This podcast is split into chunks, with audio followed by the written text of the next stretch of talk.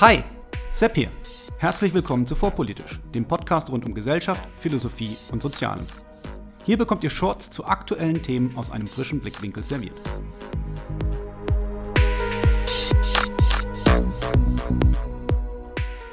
Heute der Tocqueville-Effekt. Was ist er? Wie zeigt er sich und was folgt daraus?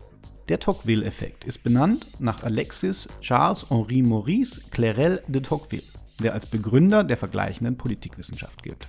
Tocqueville war ein französischer Publizist, Politiker und Historiker und lebte von 1805 bis 1859. Tocqueville wird den meisten durch sein Hauptwerk über die Demokratie in Amerika bekannt sein, in dem er den Zusammenhang von politischer Gesellschaft und Demokratie in Amerika beschreibt und unter anderem vor einer Tyrannei der Mehrheit warnt, zu der eine Demokratie werden könnte. Auch in seinem zweiten Hauptwerk, Der alte Staat und die Revolution, beschäftigt sich Tocqueville mit Fragen rund um die Demokratie, diesmal im Zusammenhang mit der Französischen Revolution. Auch hier behält er eine kritische Distanz und weist auch auf die Gefahren des Fortschritts hin, welchen er in einem Ende der ständischen Gesellschaft und der Ausweitung demokratischer Rechte sieht. Es ist in diesem zweiten Hauptwerk, dass der heute nach Tocqueville benannte Effekt von ihm am deutlichsten beschrieben wird. Er schreibt, Zitat, Das Regime, das eine Revolution zerstört, ist fast immer besser als das unmittelbar vorangegangene. Und die Erfahrung lehrt, dass die gefährlichste Zeit für eine schlechte Regierung normalerweise der Zeitpunkt ist, an dem sie mit Reformen beginnt. Zitat Ende. Was also ist der Tocqueville-Effekt? Als Tocqueville-Effekt, manchmal auch Tocqueville-Paradox, bezeichnet man einen Effekt, nach dem der Abbau von Missständen zu einer erhöhten Sensibilität gegenüber den verbleibenden Missständen führt. Anders gesprochen wird die Lage also objektiv besser, gefühlt jedoch verschlechtert sich die Lage. Der deutsche Philosoph Odo Marquardt, gestorben 2015, nannte dies das Gesetz der Penetranz der negativen Reste. Marquardt bemerkte, dass da, wo wirklich Übel abgeschafft werden, dies selten Begeisterung weckt und vielmehr der neue, fortschrittlichere und angenehmere Zustand als neue Selbstverständlichkeit angesehen wird und sich die Aufmerksamkeit anschließend auf diejenigen Übel richtet, die übrig bleiben. Oder wie Marquardt es ausdrückte, Zitat Wer fortschrittsbedingt unter immer weniger zu leiden hat, leidet unter diesem wenigen immer mehr. Zitat Ende.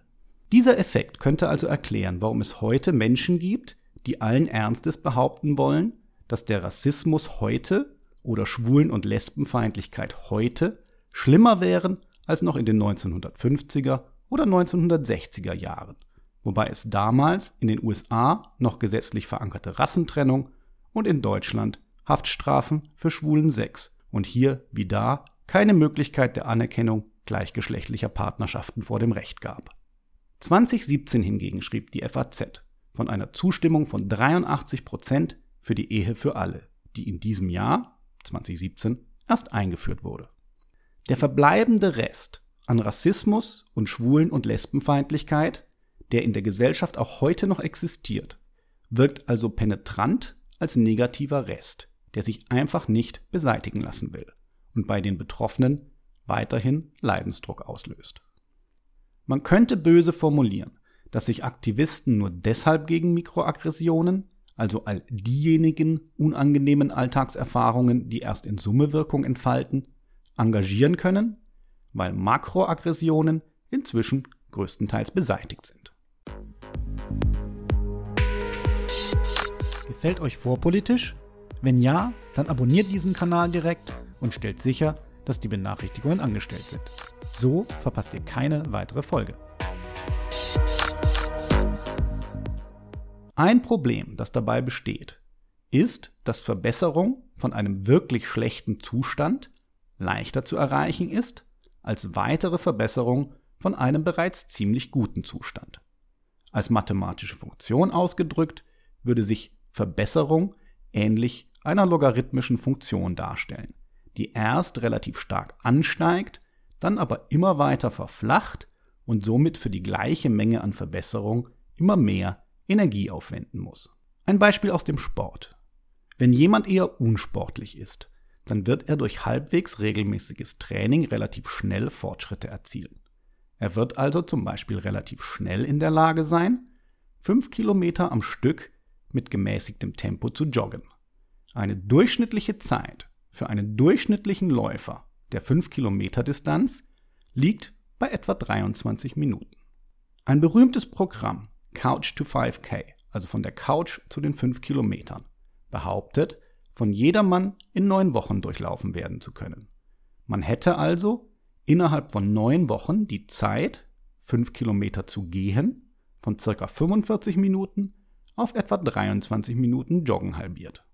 Heißt das, mit weiteren neun Wochen könnte man die Zeit erneut halbieren und die 5 Kilometer in 11,5 Minuten laufen?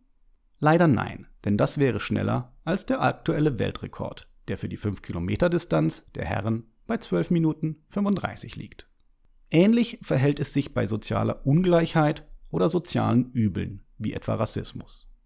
Hat man einen wirklich üblen Zustand, so sind Verbesserungen leichter zu erreichen, als wenn man schon viel in Bezug auf Gleichheit erreicht hat. Die letzten, hartnäckigen Reste der Ungleichheit sind dann nicht nur sehr schwer, auch noch zu beseitigen, sie bleiben trotzdem ein Stachel im Fleisch der Betroffenen. Dieser Effekt beeinflusst jedoch nicht nur die persönliche Realitätswahrnehmung, sondern hat auch gesellschaftspolitische Auswirkungen.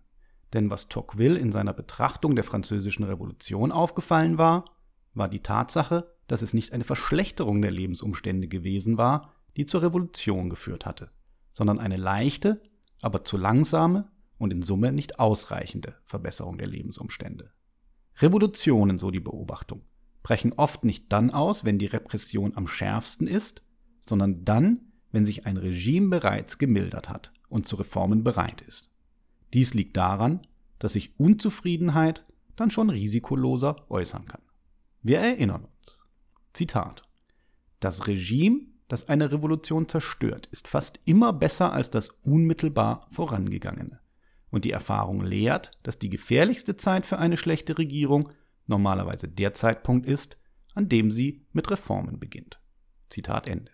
Der Prozess ist also keineswegs paradox, sondern eigentlich nur folgerichtig. Ein Regime, welches nicht mehr die Macht besitzt, seinen Weg mit maximaler Gewalt auch gegen starken Widerstand durchzusetzen, wird seinen Kritikern entgegenkommen müssen, weil ihm gar nichts anderes übrig bleibt. Die Kritiker wiederum müssen sich dann nicht mit Minimalforderungen zufrieden geben, sondern können weitreichende Forderungen stellen, was dann bis zur Revolution gehen kann. Wie ernst Tocquevilles Erkenntnisse genommen werden, zeigt die Tatsache, dass hochrangige Funktionäre der Kommunistischen Partei Chinas 2013 die Lektüre von Der alte Staat und die Revolution ausdrücklich empfahlen, in der Hoffnung, die Kader für den politischen Tocqueville-Effekt zu sensibilisieren. Anscheinend befürchtete man, dass die vorsichtige Öffnung der kommunistischen Gesellschaft zu ähnlichen Effekten unter weiterreichenden Forderungen nach Öffnung führen könnten. In diesem Sinne hoffe ich, dass wir weiterhin die Anstrengungen unternehmen, die Welt weiter zu verbessern, uns aber auch bewusst sind, dass ein penetranter, negativer Rest wohl immer bleiben wird.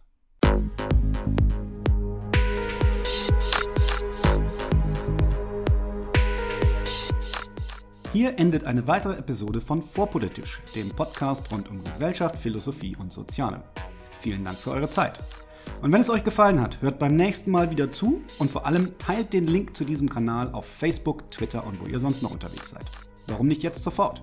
Ich bin Sepp, macht's gut und bis zum nächsten Mal.